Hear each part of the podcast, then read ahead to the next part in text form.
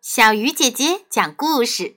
今天我们要说的故事叫做《梨娃》。话说从前有一个农夫，他有一棵梨树，每年都能收四大筐的梨子，正好够交给国王的。可是这一年他只收了三筐半梨子，没法装满第四筐，于是。他只能把小女儿装进去，然后盖上些梨子和树叶，交了上去。这四筐梨子被送到了王宫的食品库。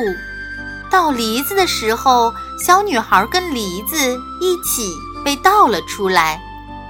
王宫里的人给她起名叫梨娃，安排她到王宫的厨房去打下手。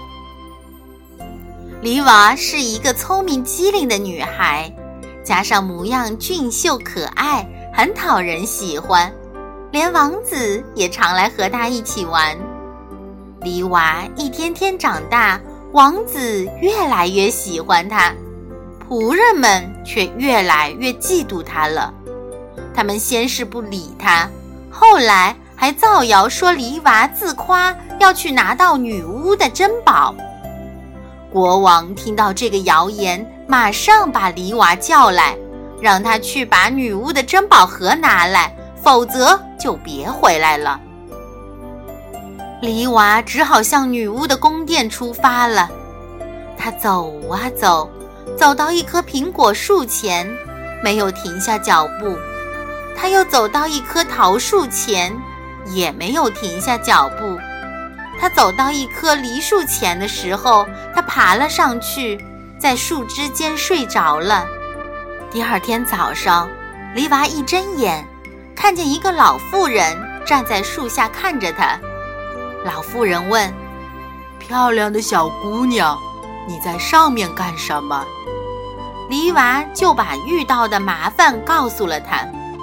老妇人说：“拿着这一罐油。”三块面包和三把高粱穗儿，一直向前走吧。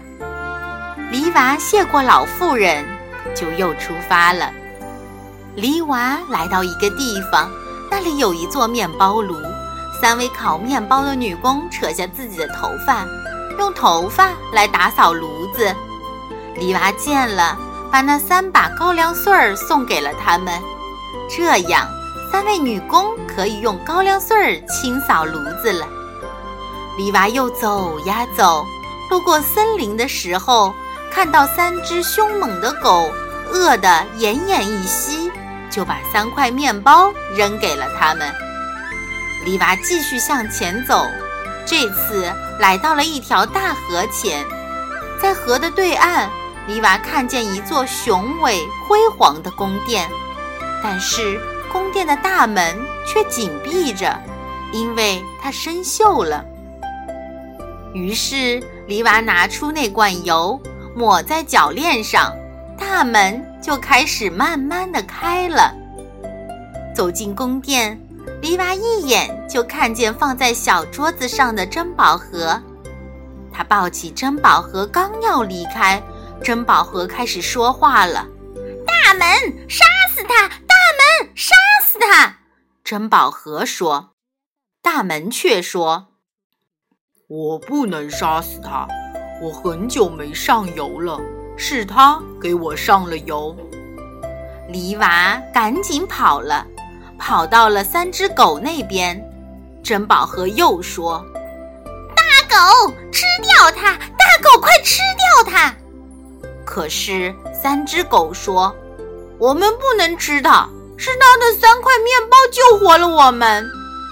梨娃继续往前跑，跑过面包炉时，珍宝盒又说：“炉子烧死他，炉子烧死他。”烤面包的女工却说：“我们不能烧死他，他送给我们三把高粱穗儿，这样打扫炉子的时候，我们就不用自己的头发了。”快到王宫的时候。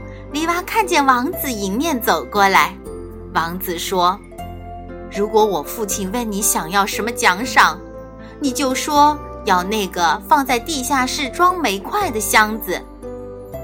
黎娃带着珍宝盒回到了王宫。